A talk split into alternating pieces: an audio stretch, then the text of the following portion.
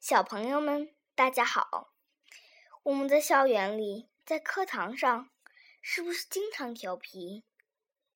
这个时候，老师会说些什么呢？Let's find out. David goes to school.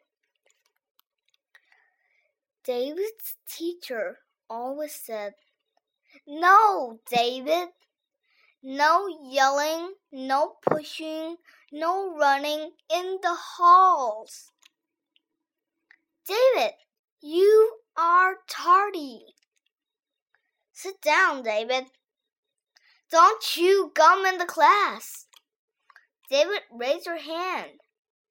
Keep your hands to yourself. Pay attention.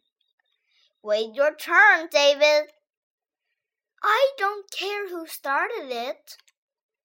David, recess is over.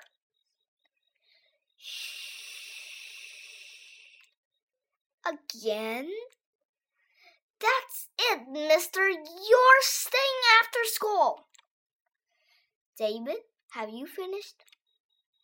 Good job, David. Yes, David. You can go home now.